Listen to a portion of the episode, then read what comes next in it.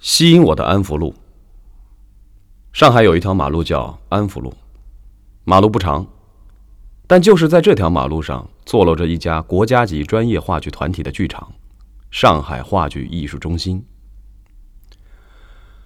我不知道我能否称得上是话剧迷，但是作为话剧的热心观众，应该还是够格的。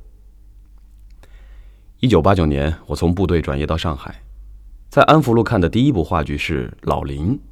主演是魏宗万、尹竹胜两位老师。从那以后，我就一直关注话剧的演出信息，经常去安福路的剧场看话剧。在一九九五年以前，上海话剧艺术中心的新剧场还未建成，话剧的演出场地、设备等条件都没有现在好。但是在我的记忆中，当时看吕梁、奚美娟两位老师演的《留守女士》，是在安福路的一个小楼上的一个很小的剧场里。但演员们的执着、认真的状态和精湛的演技，都给我留下了深刻的印象。二零零三年开始，为了留住美好的记忆，我萌发了保留话剧票根的想法。保留的第一张话剧票是《我和春天有个约会》。现在，我已经收藏了五十六张话剧票根，并把所有的票根都拍了照片，保留在电脑中。